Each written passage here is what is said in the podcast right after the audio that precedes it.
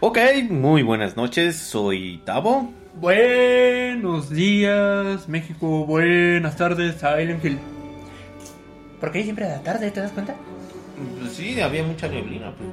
Ah, eh, yo soy Tatu. Y están oyendo la licuadora zombie. Y bueno, eh, como les habíamos comentado, en esta ocasión tenemos el tema que sería las leyendas mexicanas. Efecto de sonido. Digo, es que todavía tenemos bajo presupuesto, ¿no? Pero... Oye, pero está pagado por mi Exact- garganta. Exactamente, exactamente. Patrocinado por Ron. Abuelo. Bueno, bueno, bueno. eh, este tema lo elegimos porque obviamente es temporada de noviembre, Revolución Mexicana. Acaba de pasar, bueno, ya dos semanas el Día de Muertos. Exactamente. Hoy estamos celebrando la Revolución Mexicana. Eh, pues súper bien todavía. Entonces, pues ahí vamos, ¿no? Entonces, obviamente decidimos este tema porque queremos nacionalizar, queremos eh, tener ahí ese sentido de pertenencia acerca de mi país tan bello, tan bravo y también que nos mete muchos sustos. y por eso eh, decidimos eh, tener este, este pequeño programa, ¿no?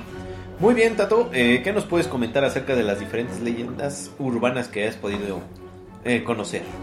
Bueno, las leyendas datan desde épocas prehispánicas. Así es. Están leyendas de la revolución, leyendas de, de cuando Díaz era presidente, de... Hay hasta modernas, de hecho.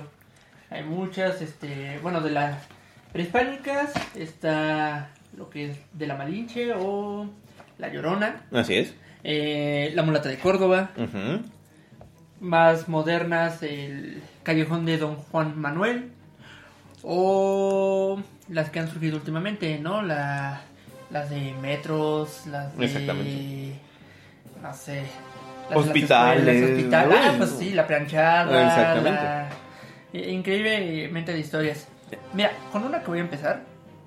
Se llama El Nahual de Cerro Grande. ¿Y cómo va esa? esa? No la conozco. Mira, ya ves que todo empieza en un lugar muy, muy, muy lejano llamado México, Ajá. en alguna parte del norte. Eh, cuando era tiempo de la revolución, se contaba que en una colina había una criatura deambulando, ¿no? Los bosques del Cerro Grande, al este de Colima. O sea, no, no estaba tan al norte, pero sí estaba. Bueno, pues, arriba del DF, ¿no? Bueno, esta criatura asustaba a los lugareños y a los federales o revolucionarios que pasaban por la por ahí, ¿no? ok. Eh, originalmente esta leyenda está basada o se cree que era de un criminal de poca monta y mediana fama llamado Teodoro Alonso, Ok. a quien la tradición popular se encargó de bautizar como el Indio Alonso. Según dicen, lo, lo- lo feo, lo eh, espeluznante de este bandido es que su habilidad era desaparecer después de cometer sus crímenes, ¿no? Ok. Así como el papá desobligado después de enterarse de que... ¿Cuándo va por los cigarros?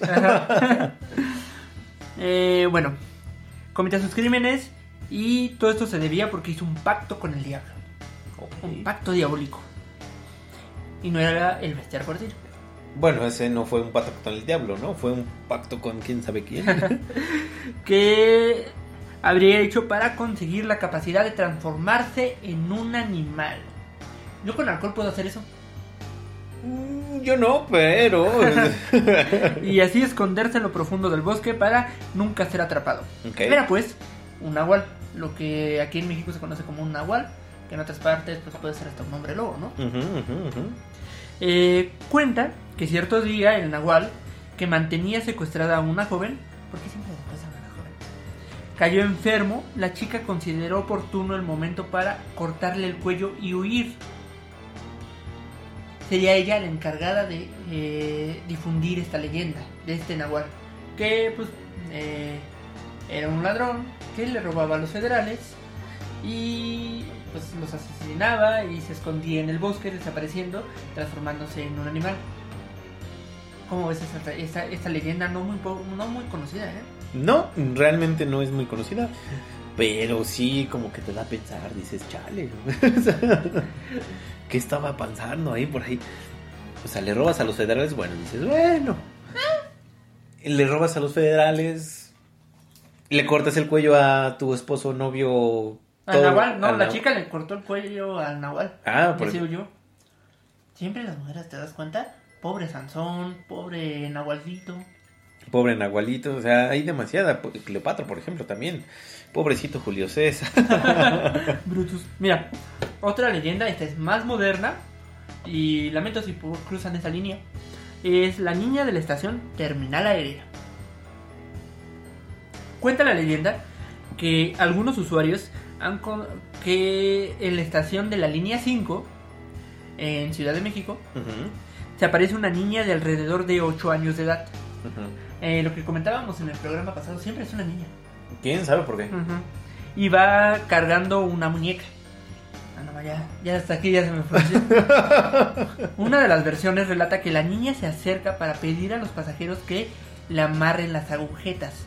Pero al momento de agacharse para amarrar las agujetas, se dan cuenta de que se encuentra flotando y no tiene pies. Otra versión dice que la niña pide que jueguen con ella. Al aceptar, la niña lanza su muñeca a las vías, pero al mirar hacia las vías, los usuarios ven rodar la cabeza de la niña mientras ella comienza a reír tétricamente y pues se ve el cuerpo sin cabeza, ¿no? Ok. Eso está más cañón. Sí. ¿Cómo ves ese tipo de leyenda moderna? bueno, ya para que esté el metro, sí está cañón. Pero bueno, eh, siendo un poco escéptico, digo, siempre como lo habíamos comentado, ¿por qué una niña? ¿Por qué, por qué nos da más miedo una niña que un niño? no sé. Digo, eh, entendemos cuando ya están mayorcitas, pero cuando Tal son- vez sea porque a un niño, pues, vete de aquí, no lo pateas, lo golpeas, pero a una niña no la puedes pegar. Exactamente, puede ser por ahí también, ¿eh? O que. No sé. Porque una niña, o sea, será porque siempre es una niña. Y te das cuenta, siempre es una niña, o de negro o de blanco. Y ya. Cabellos largos y una muñeca. ¿Viste la película de los otros? Sí. Imagínate, bueno, ahora es contado por Sí, los sí. fantasmas, ¿no? Pero eh, imagínate, la niña era la que se comunicaba con, con el niño. Sí, exacto. Y era cuando el niño, pues yo creo que pensaba, ¿por qué una niña? Sí, porque una niña. Sí, Y tienes razón. Todo, todo va conjugado ahí. ¿Por qué una niña? Hay que investigar eso. ¿Por qué Sí, una niña? tenemos que investigar por qué siempre una niña ahí Sí. nos da miedo. Pero Pero, asesino serial, sí es un hombre. Siempre Ah, es un sí. hombre. Asesino serial siempre es un hombre, con excepción de Scream, ¿no? En la versión 3 o 2, no recuerdo. Pero siempre es un hombre. Y bueno, y leyendas urbanas también era una mujer. Pero aquí en México, el fantasma típico es una niña. Y así hay, diferentes historias de terror que están videos y que según la niña. Ah, por ejemplo, el de Facundo, no sé si lo llegaste a ver. Ah, sí, del gato. Con de Carlos. Trejo. Así que hacía que de repente, niña, ¿qué haces aquí? Y volteaba y ah, no. Sí, sí, sí, y, y también fue una niña, pero Sí. ¿por qué una niña? Sí, no sé. ¿Será que las niñas no se quieren ir al más allá? ¿Será que todos tenemos una niña dentro? ¿Será que nos da miedo lo que puede convertirse en una niña? Eso lo descubriremos muy pronto, espero. Pero hay, hablando de niñas, bueno, en este caso no tan niñas, hay otra leyenda muy buena que se llama, que es de, un- de una novia. Eh, bueno, la leyenda empieza siempre que hay taxistas que pasan a altas horas de la noche, 2, 3 de la Ah, cierto, mañana. Una leyenda muy moderna. también. Exactamente, en donde, bueno, ven a una novia, con, bueno, su vestido de novia, todo, en plena calle, y bueno, la, la chica les hace la parada a los taxistas. La recogen, la niña, la chava pues está prácticamente envuelta en llanto, está muy triste, pues los taxistas le empiezan a hacer la plática, saber qué, qué, le pasa, eh, qué procede, pues bueno, prácticamente como un taxista normal, ¿no? Eh, Te hace la plática, comienzas a platicar y, y- y todo va muy bien, todo va excelente hasta que llegan a su casa. Y es cuando la chica baja y le dice, bueno, ahorita le pago, voy a pasar a mi casa y este, ahorita salgo el dinero, saco el dinero. Y bueno, pasan 10, 15, media hora. En algunos casos, pues bueno, los mismos taxistas dicen, híjole, creo que ya se me fue, no le voy a cobrar y pues se va, ¿no? Pero hay otros taxistas que tocan la puerta y, eh, bueno, obviamente sale una persona diferente, o ya sea una señora, una abuelita o así, y les dice, no, pues es que acabo de traer a una chica que les da las características de ella, y resulta que ella está muerta. Entonces, esa, esa, esa, pues yo creo que sí han detenido varios sustos por ahí, algunos no, taxistas. de hecho, hay otras versiones también de esta misma historia que, pues sí, la ven así, no quiere hablar la joven o lo que tú quieras.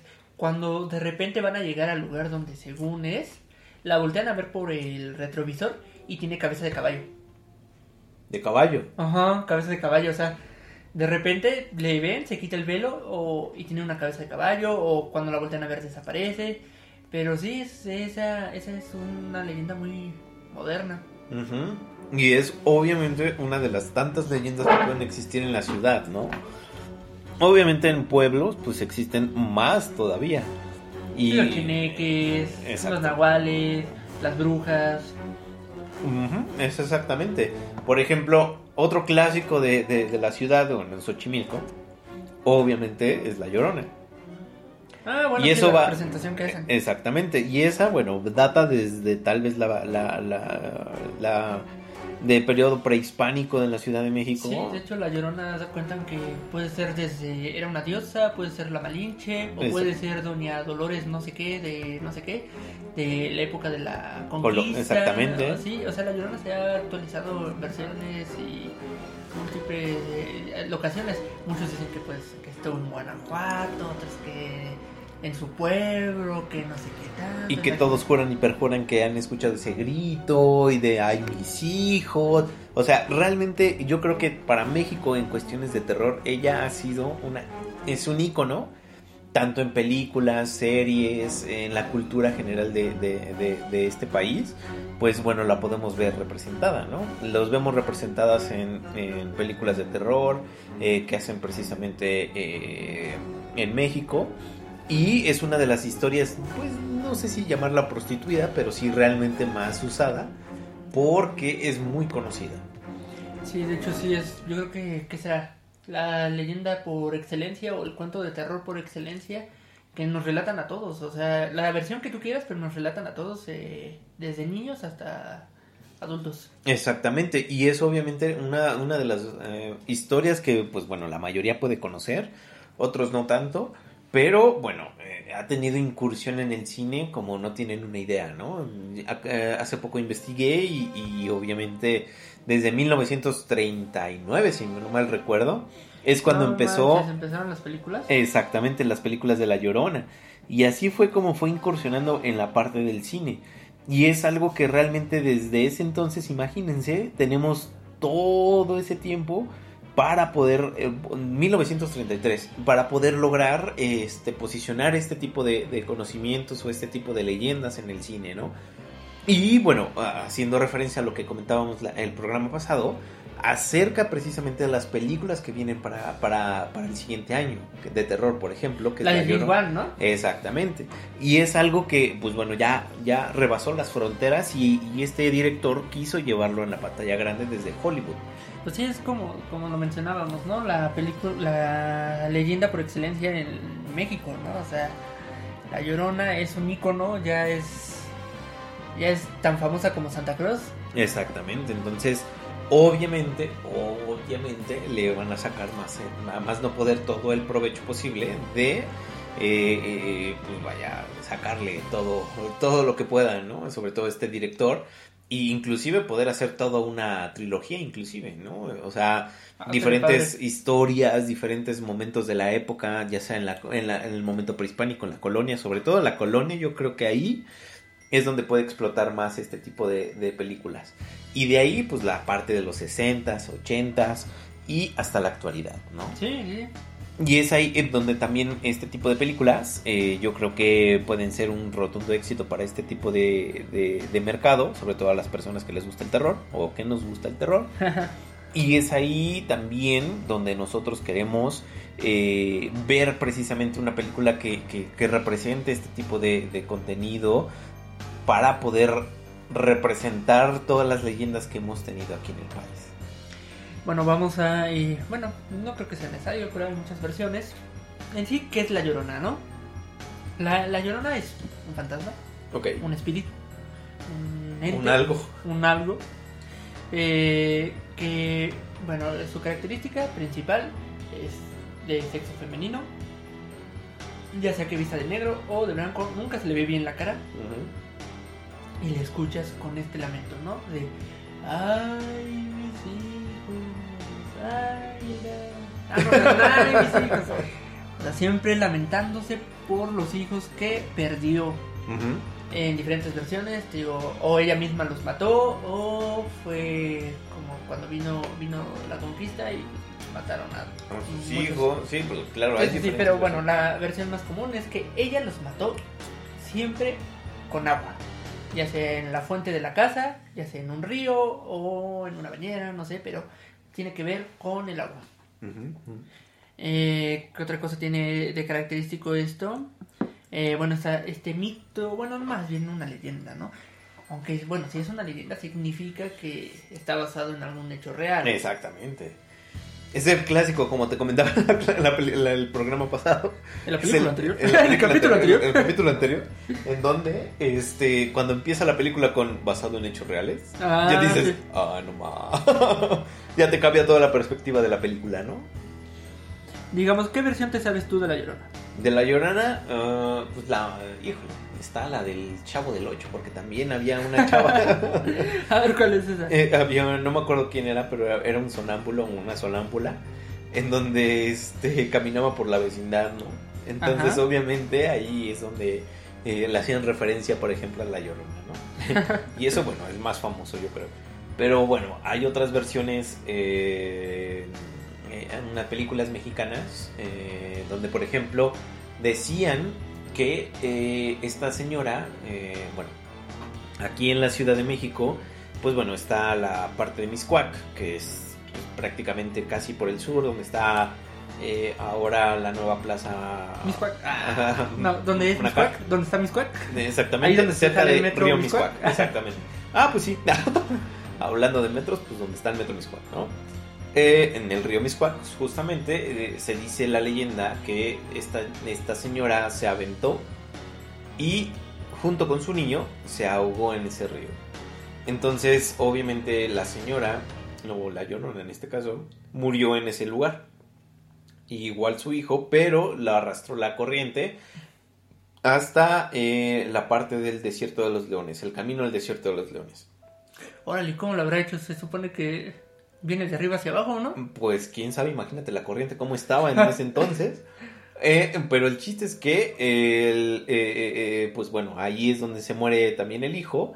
Y justamente es como empieza toda esta leyenda, ¿no? De que empieza a gritar, ay, mis hijos, y los comienza a buscar y comienza a escucharse precisamente este, este lamento de esta señora y, bueno, obviamente buscando a su hijo. Es una de las versiones que yo he escuchado recientes, porque como tú bien mencionas, existe en la parte prehispánica, ¿no? Que, pues, quién sabe qué señora salió así de la nada en la noche, seguro, y empezó a gritar igual y pues todos lo adoptaron. Bueno, como pues dicen que puede ser, este, no recuerdo el nombre del dios, eh, o puede ser la Malinche, por todo lo malo, bueno, por según la traición que hizo a sus mismos eh, paisanos, Exacto.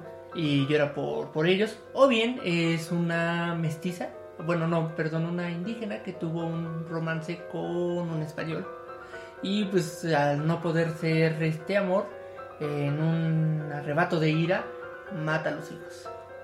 Que lo mismo se adapta a la época eh, de la conquista o la época que Sí, de la colonia. de la colonia, que es lo mismo, ¿no? Que es una señora de buenos recursos, es criolla y se enamora de un, ya sea hacendado, gente de negocios, gendarme, lo que tú quieras, ¿no? Se enamora de este, tiene tres hijos con el mismo, también múltiples versiones que puedes pasar en cualquier... Generalmente se dice que es en la Ciudad de México, aunque también mencionan mucho Guanajuato y etc., ¿no? Entonces, se enamora de, de este gendarme, pero pues, o general o gente, pero por lo mismo ya sea negocios o porque el ejército lo llama, lo que quieras, viaja mucho. Entonces la deja temporadas largas de sin verla, ¿no? Entonces, en una ocasión, esta mujer, eh, pues lo investiga, ¿no? Le empiezan a agarrar los celos. Qué raro de las mujeres. Eh, y busca, lo investiga, descubre que se va a casar con una española. Y entonces al descubrir esto, igual en un arrebato de, de celos y de ira, en vez de, de pues, pegarle al marido, va con los niños. Se desquita con ellos y los mata uno por uno. Digo, eh, la mayoría es siempre ahogándolo o hay otras versiones de que los cuelga, lo que tú quieras, ¿no? Ujú, ujú. Cuando se da cuenta de lo que acaba de hacer, se suicida arrojándose a un río o ahogándose o colgándose, igual que Ujú. los niños. Y a partir de ahí es que todas las noches, a la hora de las brujas, que aquí en México es a las 12, ¿no? Ah, sí. La mayoría es a las 3 de la mañana. bueno. Meridiano de Ah, Greenwich, sí. eh, cambios de horario, ¿no? Sí. Y, y grita, ¿no? Ay, mis hijos, ay, ay, ay. Ay, ay, ay, viva México. Pues sí, pero se imaginan, imagina- yo creo que existe una versión por cada época, ¿no? Sí, yo creo que sí. Entonces, obviamente, pues se va tropicalizando, se va adaptando a las nuevas generaciones. No tarda en, en- no, pues se ahogó, pero dejó su celular prendido y desde ese entonces mandan unos WhatsApps con los lamentos de, ay, mis hijos. Y se. Exactamente, bueno, esa es otra, ¿no? Te mandan el video ahora por WhatsApp y comienzas a ¿De ver. ¿Cómo mató a sus hijos? Exactamente, y ahí es donde comienza el Seven Days. De hecho, en las noches de... Si ves un... Si buscas en YouTube videos de La Llorona a las 12 de la, de la noche, te sale el, lamento de La Llorona, ¿no? Ándale. Exactamente, entonces ya sabes qué hacer, ¿no? Pero, eh, bueno, yo creo que otra, otra, pues no sé si llamarlo como eh, mito, leyenda, pero está la famosísimo o el famosísimo libro que empezó, que es el de Cañitas. Bueno, sí, ándale, ese es un, un libro, es una historia, un relato contada por este Carlos Trejo, Ajá. que ya se ha vuelto una leyenda o, bueno...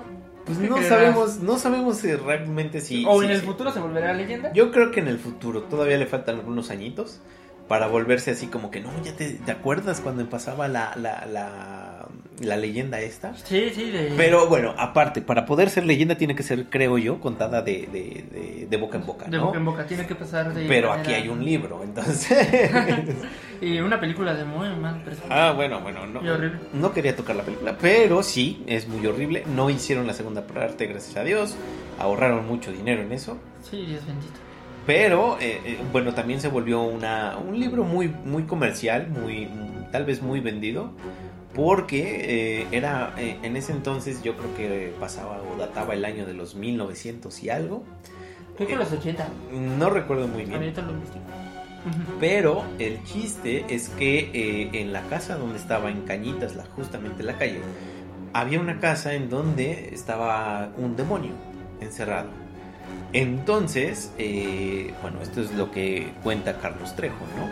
Obviamente eh, viene la versión del libro, es como cierto marketing por ahí. Sí, El- después se volvió, salía en todos los programas, ¿no? Antes lo Exactamente. veías desde, desde TV, principalmente Televisa. Exactamente, y también salían con discusiones con Jaime Mozan, que bueno, ese es otro tema, ¿no? Y ahí se ponían a discutir cosas paranormales, pero bueno. Entonces el chiste es que había un demonio dentro de su casa. Mira, la casa se encuentra en Cañita 51 en Popocla. No sé dónde sea, pero bueno, ya ven. Con- pero como les menciono, es cañitas, ¿no? Entonces, obviamente, lo que cuenta él es toda la versión que tuvo que hacer o todas las acciones que tuvo que hacer para poder deshacerse de este demonio. Según recuerdo, todo empezó porque jugaron a una Ouija. Jugaron a la Ouija. Entonces comenzaron a jugar a la Ouija, eh, trataron de, eh, tener contacto con este demonio y pues lo, en cierta manera lo lograron, pero no cerraron ese, ese, eh, esa puerta, por así decirlo. Entonces el demonio se quedó en la casa, comenzaron a suceder lo clásico, cosas raras, que este, mueven el, el- el baño, o más bien dicho, el papel de baño del lugar, que este, dejan la puerta abierta, no sé, las cosas clásicas que siempre pasan, ¿no? Sí, que tú exacto. estás bien seguro de que cerraste la puerta y, o la ventana y de repente se, se abre, ¿no? O la, se cambiaron de lugar las cosas. Entonces comenzaban a, a, tener este tipo de cosas, comenzaron a tener ayuda, pidieron ayuda, quemaron la Ouija, pero la Ouija regresó. Eh, bueno, una serie de acontecimientos realmente todo, pues no sé si llamarlo como leyenda realmente, pero sí fue así como que todo muy, muy, muy increíble.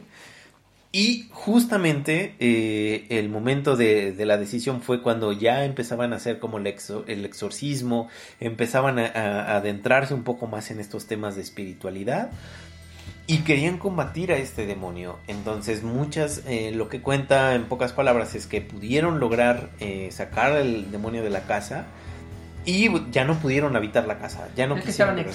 Exactamente, había un cierto demonio ahí que yo creo que nadie. A mí me ha pasado, si comes tacos fuera de la ah, ah, no manches, que es exorcizar lo que te salga de la panza. Exactamente, es un purgante como no tienes.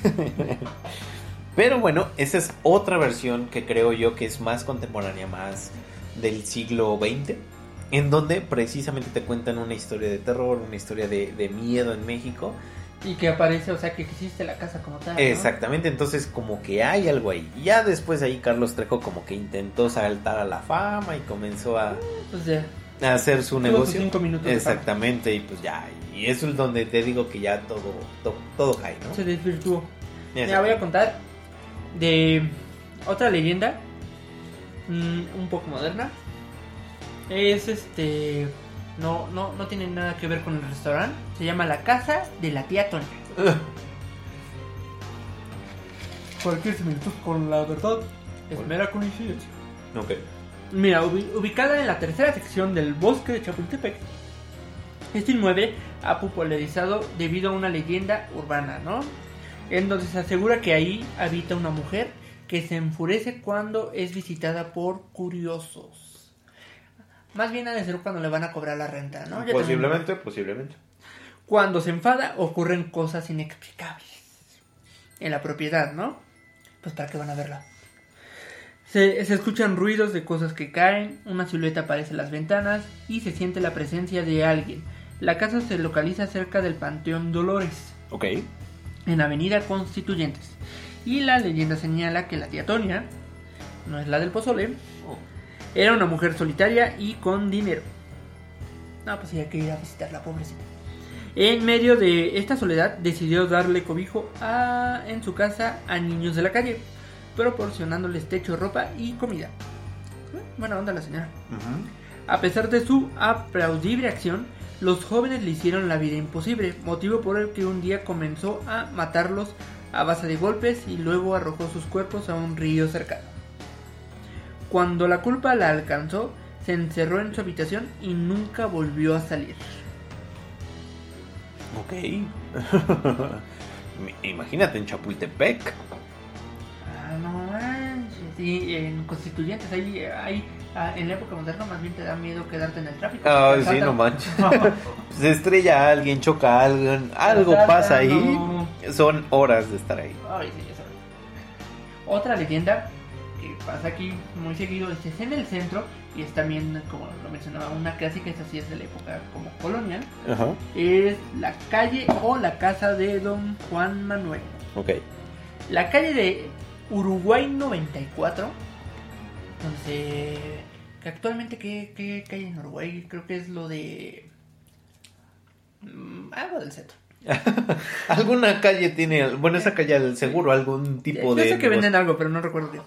Se encuentra el inmueble que habitó don Juan Manuel de Solárceno, edificio que encierra la historia de un hombre que, de acuerdo a la leyenda, vendió su alma al diablo. ¿Por qué todos tienen que vender la, el alma al diablo? Pues porque se confían. Yo creo que es más bien cuando ya no les importa la vida y yo creo que por eso dicen No manches, yo vendo el alma al banco y no me ves haciendo poderes. y todavía sigo esperando mis poderes. cada quincena, cada mes tengo que darle todo lo que tengo. No, ándale. Mm, maldito. Y ya, bueno, le vendió su alma al diablo. A la experiencia siempre al diablo. Con tal de saber con quién lo engañaba su mujer. Mm habiendo tantos pescados. Exactamente. bueno, en ese entonces, quién sabe, ¿no? Supuestamente, en las noches aparece un hombre en el portón de la construcción y pregunta la hora. Por eso te digo que es o la calle o la casa. De hecho, creo que hay un tour y te muestran y te cuentan la historia. ¿En serio? Sí. Si alguien contesta, son las 11 de la noche, él dirá, "Dis- dichoso aquel que... Ah, es argentino. dichoso aquel que sabe la hora de su muerte. Y, procedentemente, lo acuchilla. O lo degolla, o lo que sea, pero aparece muerto la persona. Ok. Este sitio en la actualidad sirve de salón para de eventos y fiestas privadas, ah, no más. ya que su arquitectura del siglo XVI lo convierte en un lugar bello y confortable para pasar el tiempo con amigos, además de que está catalogado como un monumento histórico por el Instituto Nacional de Antropología e Historia y por el Instituto Nacional de Bellas Artes. Ah, no manches, hay que ir. Imagínate hacer tu boda a tus 15 años. Exactamente, así de, bueno, yo tuve de invitado un Eh, como te digan, te digan. ¿Qué horas son? Las tres. Así, Ay, no. bueno, ya saben, nos digan las 11 de la noche. Exactamente. ¿Qué otra historia tienes tú? El viejo hospital de Juárez. Esta clínica localizada en Jesús María y Fray Servando, en el centro histórico, es normal, el centro histórico es viejísimo. Como tú este, comprenderás. Exacto. es conocida por recibir con cierta frecuencia la visita de este ente también ícono de la cultura mexicana, más moderno, la planchada. Y no es porque planchara su, su traje todos los días o que iba muy finita. Si no, Eh, era una enfermera de apariencia inofensiva cuya risa es calificada de siniestra por las personas que han topado con esta manifestación. Obvio, si oyes una risa y no ves a nadie, pues se te va a dar miedo. El nombre lo obtuvo de su atuendo colonial, el cual luce perfectamente planchado y almidonado. Ah, mira, sí era por pulca. ya ves. Órale. Entonces a mí me, con- me conocían como el arrugado. el de por ocho. El de por fin. De acuerdo a relatos urbanos, la mujer se enamoró perdidamente de un médico, sin embargo el cariño no era recíproco. Tal y como ella misma lo pudo constatar, al enterarse de que el galeno salía con otra mujer, jamás recuperó de la desilusión, jamás se recuperó de la desilusión amorosa, ¿no? Ok. ¿Y, oh, y por qué siempre en hospitales? ¿No te has preguntado? No, deja de eso, ¿te das cuenta? Celos, oye, en otros países es este un asesino serial, eh, no sé, un argumento como eh, un fantasma, una muerte decapitosa, un, o sea, decapitados, algo arrebatado. Aquí, o pactos con el demonio por celos, o porque quieren saber por qué los engañan, o, todo tiene que ver con los celos, ¿no manches? Ya ven. Y luego, ¿por qué dicen que no? Uno está loco. Pero bueno. Bueno, Pero, pero, bueno, bueno, retomando un poquito eso, eh, bueno, las leyendas urbanas, o las leyendas en este caso, pues toman ciertos lugares, ¿no? En específico. Pero hay algo que siempre, siempre, siempre, siempre y nunca falta, es un hospital, una escuela, una o un casa vieja. Exactamente, un- una casa vieja, un manicomio. Y es ahí donde empiezan todas estas historias de terror. Sí, te das cuenta. Pero bueno, lo del manicomio lo entiendo, ¿no? ¿Te imaginas ahí entrar tan solo, no, aunque no sea un manicomio moderno, ¿no? O sea, no uno viejo. Pero entrar a un manicomio, pues es algo feo, ¿no? Debe ser como ir a la reunión familiar en Navidad. Ándale. Pero vivirlo di- diario, ¿no? Exactamente. O bueno, una escuela, pues porque nunca quieres ir a la escuela. Entonces, de, de niño yo creo que por eso quedas. Y lo peor que te puede pasar es que te quedes encerrado ahí, ¿no? Ay, no. Y en un fin de semana, ¿no? Que todos vayan a la excursión y tu mamá olvidó firmar tu, Eh, permiso. tu permiso y te quedas ahí encerrado. Horrible. Pero sí, una casa embrujada siempre es una casa vieja, un departamento viejo, algo ya destartalado, no manches. Entonces en mi casa debería de faltar. No sé a lo que voy. ¿Por qué? Porque en algunas casas que ya son muy, muy viejas no pasa nada. Y porque en otras sí. Y es ahí donde te digo que las, las, las versiones de cada una de, la- de las leyendas obviamente tiene su tropicalización. Y es ahí donde, pues bueno, va evolucionando conforme vas evolucionando en toda la historia. Eh, pero yo te aseguro que si ahorita sale, como te comentaba hace un momento, otra, le- otra leyenda de la Llorona, van a salir algo con diferentes cosas, ¿no? No, pues si te das cuenta ya actualmente ya las leyendas que es este, ¿cómo se llama? Slenderman. Ah, por, eh, las Slenderman sí. es, este, es, es moderno o el otro, el le abres a Charlie o cómo? Ah, Charlie Charlie. o Charlie no. Charlie, ajá, o eh, Momo, que de hecho era un era una figura era una escultura japonesa. Pero son modernas. O hay otro que no recuerdo ahorita que es Smiley, creo que se llama Smiley, que, o sea, ahora es por internet. Ah. Y te metes a una página eh, a cierta hora de la noche, te va a aparecer este tipo, va a venir, te va a matar o va a estar en tu cama. X. Si te das cuenta, ya hay leyendas nuevas- nuevas de, de internet. Exactamente, y, y- y- y, bueno, es algo que los niños sobre todo son los que um, están adoptando esta cultura. Y bueno, uno los ve y dice, ay, no manches. Pero, ah, te cuenta la llorona y dices, manches. Por ejemplo. Pero bueno, eh, eh, eso es otra historia, ¿no? Lo, lo importante aquí es precisamente todo lo que, que- que conlleva la- las historias que vienen desde años y años de atrás. Como las generaciones, las generaciones se las vuelven a contar y se perduran y, y precisamente de ahí nace todo lo, lo que conocemos como el terror, ¿no? Sí. Oye, en el futuro, ¿qué crees que aparezca?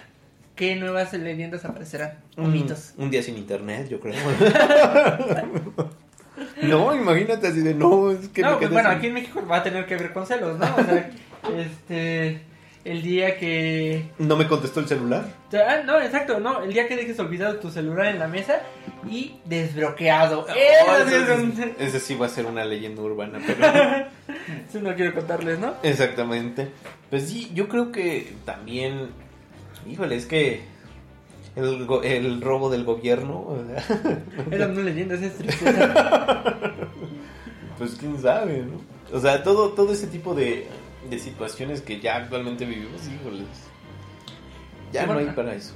O, bueno, y el público, ¿qué opina, no? También cuéntenos qué leyendas hay por su barrio, por su colonia o por su pueblito, lo que ustedes nos quieran decir. No sé qué, qué, qué leyendas conocen, ¿no? Si el Flemas mató a su chiquis, a su novia, la, la Greñas, no sé. Y grita todas las noches por mezcal o... O si escuchan unos una gritos. mona. Exactamente, y no son precisamente de dolor, sino de. Bueno, no sabemos, ¿no? Pero. Pero. Pero se pueden generar, de hecho, pueden, las leyendas pueden surgir de eso, ¿no? Tú oyes, están matando a alguien y no, es una mujer que sí la están matando. De ahí salió el- el- la leyenda de matar al oso puñalada. El osito puñaladas. Bueno, mira, voy a contar otra, otra leyenda. La calle de la quemada. Y no es aquella donde te expulsaron del table por morder lo que no debías. Exactamente. Es a mediados del siglo XVI. ¿Te das cuenta que casi empieza en el siglo XVI, siglo XV? no Pues sé? es lo que te digo, la colonia. O sea, Ajá. 1700. mil- Gonzalo Espinosa de Guevara llegó a la Ciudad de México y lo hizo acompañado de su bella hija Beatriz, de 20 años. No, ya era. Ujú. ¿Quién, en la, ¿Quién es la protagonista de esta sangrienta y meo- memorable historia? Muy sangrienta. La, la leyenda relata que Martín de Scopoli, bueno, con ese nombre ya sabes que pobrecito, ya estaba Ajá. traumado. Un marqués italiano de Piamonte y Francello se enamoró perdidamente de ella, por lo que decidió matar a todos sus posibles pretendientes para así asegurar que Beatriz se fijara en él. Sin embargo, la joven decidió acabar con su belleza y así dejar de atraer a Martín, por lo que llenó un, por lo que llenó un recipiente de metal con carbón y lo arrojó en dirección a su rostro. A pesar de las camaduras y de haber perdido uno de los principales atractivos, Ma- Martín le confesó que la amaba por su interior. Es que yo creo que usaba mucha ropa y... ¿no? Es que compraba, eh, compraba en Victoria's Secret y decía, ah, no. pues". o sea, te pongo una bolsita de papel y ya le hicimos. Desde el siglo XVI ya existe Victoria's Secret, ¿eh? y la arrojó en dirección a su rostro. Bueno, a pesar de las quemaduras, como te comentaba, eh, le confesó su amor porque la amaba por su interior. Confesiones que le robaron el corazón a Beatriz, quien meses más tarde se casaría con el marqués. Betty, para los cuates, utilizó un velo blanco el día de su boda, pero después siempre portó un velo de color negro, por lo que nunca nadie pudo volver a ver su rostro, aquel que robó los suspiros de los hombres de la época. A partir de entonces, la calle donde vivió Beatriz se llamó la calle de la quemada, aunque en la actualidad es conocida como la quinta calle de Jesús María. ok. Bueno, esa no fue tanto de terror, ¿no? Fue más de... de... Amor. De, de, de pasión, ¿no? Porque pues, dijo que le gustaba su interior. Eh, no sabemos qué tan. ¿Qué, qué tan interior o qué- de Interior. qué interior hablaba, no? Exactamente. Ok, ok. Bueno, esa es una de las versiones tantas que pueden existir. Y así existen infinidad de, de historias que nos puedan, este, pues prácticamente robar unos, unos pocos minutos, ¿no? Acerca de qué es lo que va a suceder con la, con la historia. Unos suspiros, unos miedos, unos terrores. ¿Tú sabes acerca de las nuevas creepypastas que según dicen? No, ¿qué es eso? Las creepypastas son las que habías mencionado como Slenderman y todas estas. Ah, ya. Ujú. Le dicen creepypasta, que es como una historia de terror nuevo. Pero, este, por ejemplo, eh, eh, eh, hubo una noticia en donde prácticamente eh, Slenderman, Ajá. eh, bueno, según fue motivada por algunos niños para poder asesinar a, una, a un compañero, ¿no? Para hacer un ritual, por ejemplo. Ah, sí, que. O sea, que era un juego, ¿no? Y hacían un. Un ritual y tenían. Eran dos chicas, ¿no? Que Ajá. mataron a una tercera. Exactamente, y es ahí justamente donde empieza todo eso. Por ejemplo, ¿no? Cómo cambian los tiempos. Y Sí, cómo- pues es que de hecho estas las creepypastas son historias que se pasan a través de internet. Antes era de boca en boca, ahora es por blogs, redes Exact- sociales. Exactamente, y es ahí donde pues muchos niños, sobre todo, y vuelvo a incitar, antes te contaban estas historias, tus papás, tus primos, tus tíos, los que tú quieras, y te daban miedo. Sí. Y hasta ahí, pero ahora existe una parte en donde tú puedes investigar e investigar y de adentrarte precisamente en este tipo de información y donde puede llegar a desatarse algo así, ¿no? Donde realmente no sabemos qué es lo que vaya a pasar con una historia de terror mal contada. Sí, ándale, pues sí. eh, o sea, ahora no, como lo mencionamos, no es de boca en boca, sino es de. de broken broke, de página en página. De hecho, el nombre viene de copy-paste. Exactamente. Y es ahí donde se va eh, desvirtuando un poco la, la historia principal, por así decirlo, y donde cada quien le puede dar una interpretación diferente. Y es donde, pues nosotros o los niños en este caso, pues están realmente influenciados por ese, por ese tipo de, de- de situaciones, ¿no? Ya pro- profundizaremos más adelante la, la versión de las creepypastas para analizarlas como nuestro ojo clínico y biónico que, que- que nosotros tenemos exactamente y, y- obviamente con alcohol para que para que jale para, para pues, agarrar valor, ¿no? exactamente y es Mira, ahí ¿te puedo dar algunos Sí, claro. ejemplos? Eh, está 1999. Un buen año, de hecho, ¿no? Eh, ben Dro- Dromner, Slenderman, que ya esta película tiene, el, el famoso. Jeff the, The Killer, el de la sonrisa malévola y cara blanca. ¿Te das cuenta que las modernas no tienen nariz? La mayoría de los nuevos no tienen nariz. todo por este cuate de Harry Potter cómo se llama es eh, Voldemort, El suicidio de Calamardo. Ay, Neta. Yo también. ¿A quién se le ocurre ese nombre? Veían mucho Bob Esponja. sí yo creo Sonic.exe. un archivo para poder editar en la computadora ¿Sí? Sí. Dolls Doll.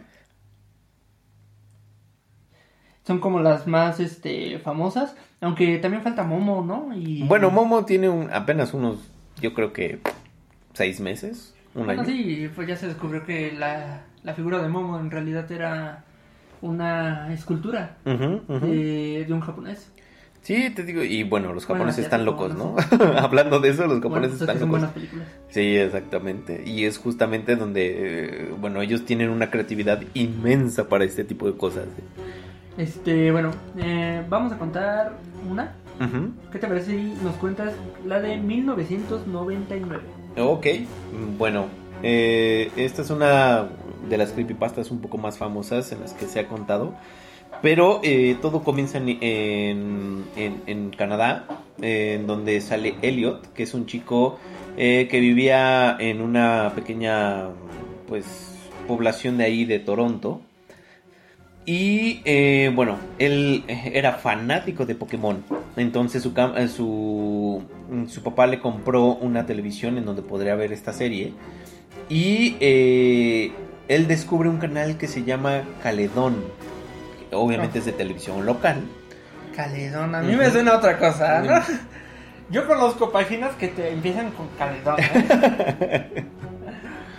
Eh, eh, eh, y bueno, ahí, este, bueno, era un, otro pueblo que estaba muy cerca, Caledón, pero pues no sabemos qué vaya a pasar en ese, en ese lugar, ¿no? Pero estaba muy cerca y es lo que veía este chico, ¿no?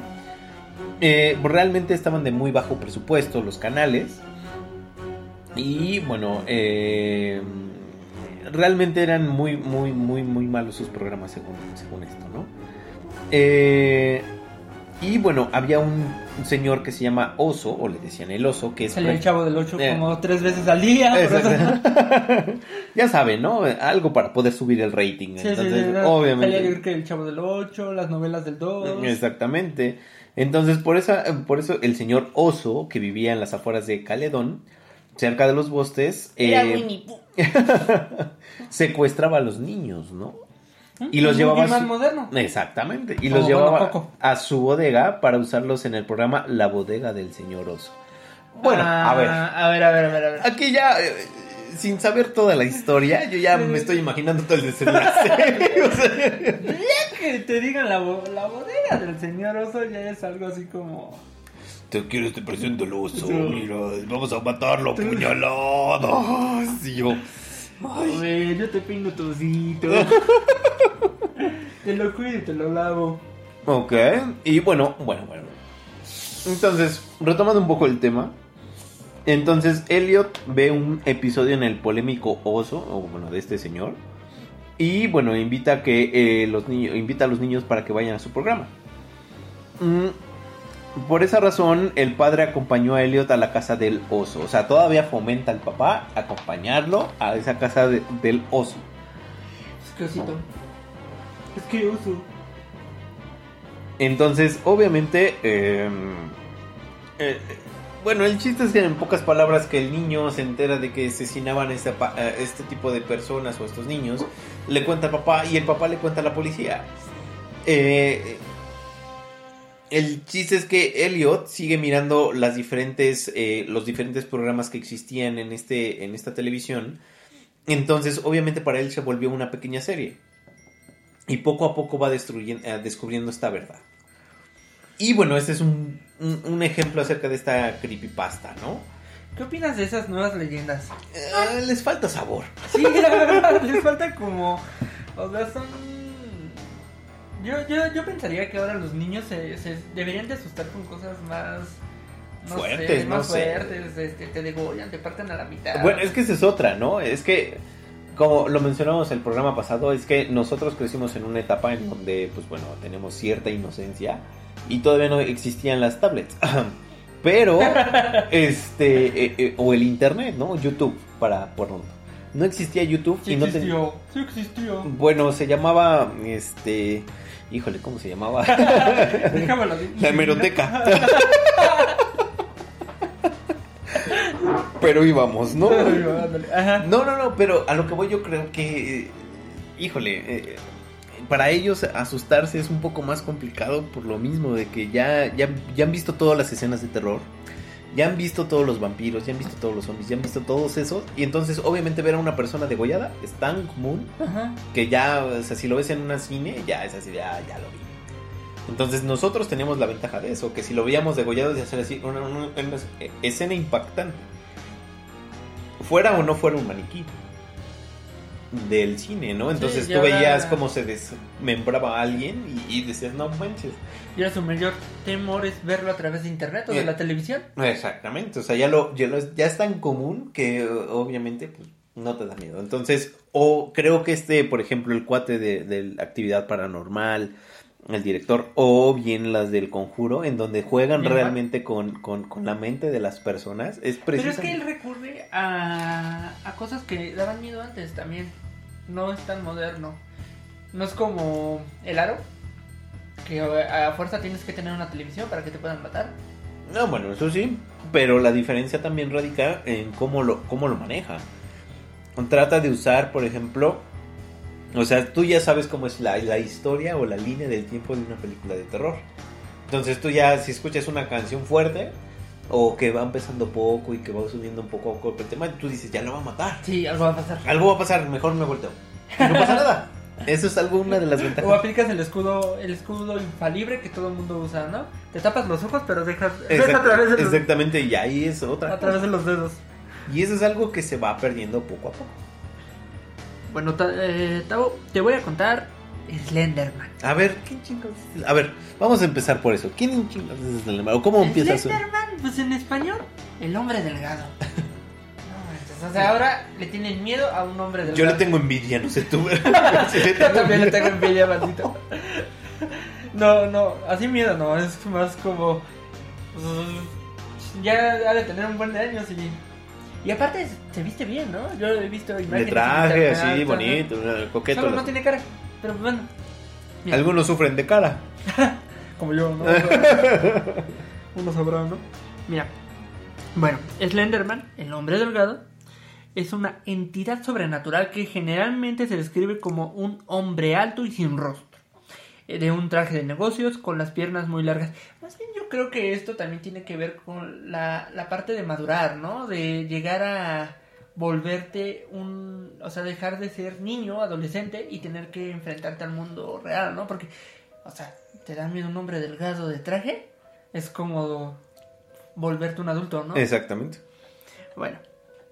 Eh, con las piernas muy largas y tentáculos extremadamente largos saliendo de su espalda. Ese no lo había visto, ¿eh? Sí, tiene tentáculos. ¿Mm? Hay muchos hombres que conozco, no, no a mí, que también les dicen tentáculos. que andan ahí. Sí, o sea que... Pero aquí se llama como mano larga, ¿no? Sí, diferentes nombres, ¿no? Pero Sí, sí, detalles. Pierna. Bueno, porque si conoces una mujer de pierna larga, esa es otra cosa. ¿Eh? ¿Eh? Bueno, aunque sus orígenes comenzaron en el foro Something Awful. Órale, qué chido. En 2009. Mira, yo apenas saliendo de la secundaria. la, bueno, la creepypasta eh, se ha extendido por internet a través de documentales falsos en YouTube y videojuegos. ¿Qué videojuego? Ah, sí, es, bueno, no son videojuegos como, bueno, nosotros, para empezar, nosotros consideramos un videojuego el cuando ya es un disco y lo pones en una consola o en algo y eso Ah. es un videojuego. Pero también existen los juegos o los videojuegos por internet, que son los clásicos que tú estás en internet y empiezas a jugar. Ah, que como no hay- Warcraft. Ajá, como este League of Legends y todo esto. O sea, también son videojuegos, pero no es necesariamente que lo tengas en, en físico. Y bueno, lo que mencionabas, ¿no? Que este hacía un juego y fue que según estas niñas mataron a... Exactamente, que ya lo veían como un... No, lo, Sí, pero ¿cuál es el poder de Slenderman? O sea, ¿qué es lo que hace? Mm, Pues según esto, es este que le roba como que la infancia. No, la neta no sé, pero yo sé. A ver, coméntenos, ¿qué hace Slenderman? O sea, ¿qué poder tiene? ¿Es más fuerte que Freddy Krueger? Si eso es así, sí les creo que es de miedo, ¿eh? Pero no. ¿Es más fuerte que Pennywise? No. creo. No, no. Pennywise es el dios. Pennywise es Pennywise. Bueno, eh, platícanos de otra nueva leyenda de internet. Jeff the Killer. Ok, el cuate que tiene una sonrisota, ¿no? Supongo. Que es como un guasón joven, ¿no? Exactamente. Sin nariz, nada más. No, no, no, no es cierto, ese es otro. Ah, no. Eh, bueno, mira, la Es más bien dice. como un emo, ¿no? Pues sí, a todos nos dan miedo los emos. Sí, por- ya son, es- ya están en peligro de extinción. para Ah, mí, sí, ya es una, una, una raza en peligro de extinción, ¿verdad? de tanto suicidio, pues oye. bueno, Jeff Woods es un eh, Jeffrey Woods es un adolescente que ha mudado recientemente y es atacado por tres adolescentes que él no conocía por la intención de robarle. Clásico en México. Mm. Pero Jeff les ataca salvajemente y su hermano Liu, que estaba con él, fue inculpado y encarcelado para ser luego liberado. Eso es gandallismo. Después es invitado a una fiesta de cumpleaños y ve, no lo sacó de la cárcel, o sea, lo dejó pudrirse. Qué mala onda, Jeffrey Woods. Bueno, después se fue, todavía se va a una fiesta de cumpleaños a la casa de sus vecinos solo para ser atacado, para ser atacado por los tres adolescentes que le atacaron antes. Eso ya era amor. Pues, es como el clásico los cuates de la cuadra, ¿no? Que son así bien malos. Esa me suena a Karate Kid. Exacto.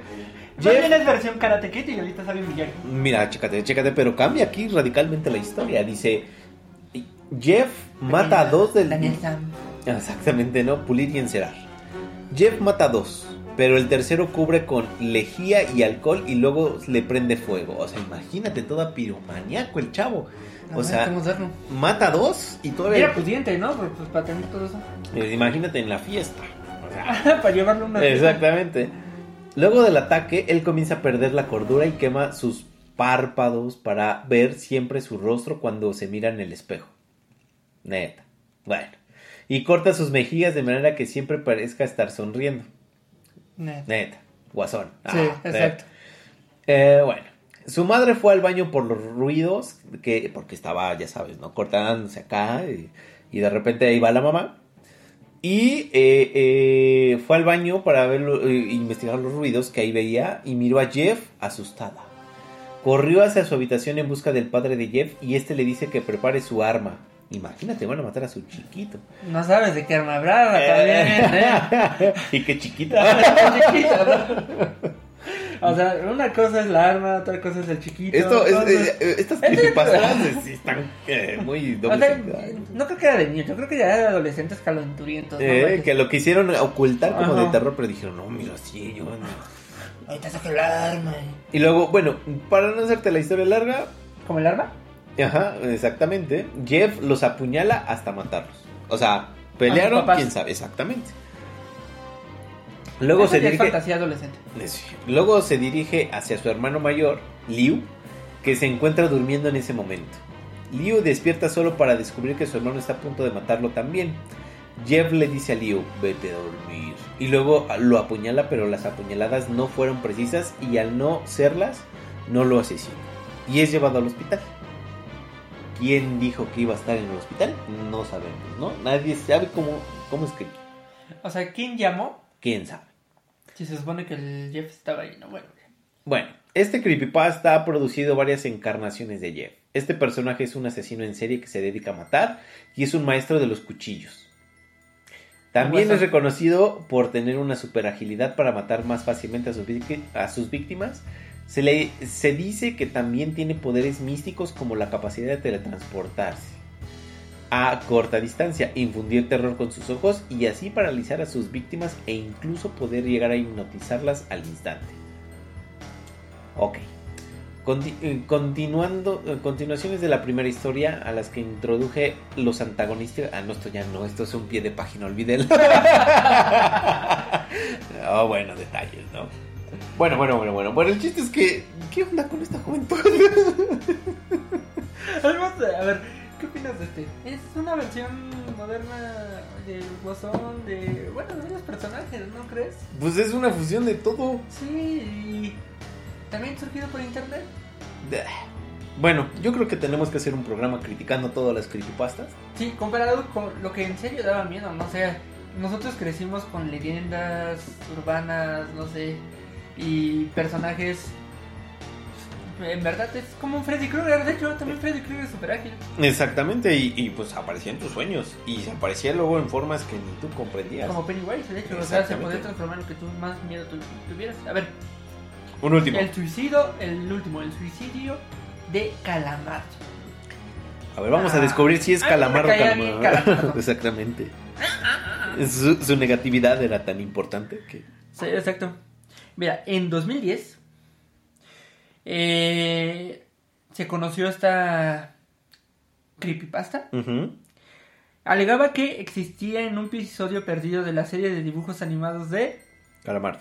Bob Esponja. Ah, bueno. Sí. eh, en el cual el personaje de Calamardo se suicidaba. El supuesto episodio además tenía ruidos extraños y perturbadores de fondo y destellos rápidos de imágenes de niños muertos que traumatizaban al espectador. Esta es una de las que creepypastas del episodio perdido de más conocida, ¿no? Bueno, o sea que generó mucho revuelo. Se hizo tan popular que el escritor del show, Casey Alexander, tuvo que desmentir, la- eh, desmentir esto del supuesto episodio perdido diciendo que era 100% un engaño.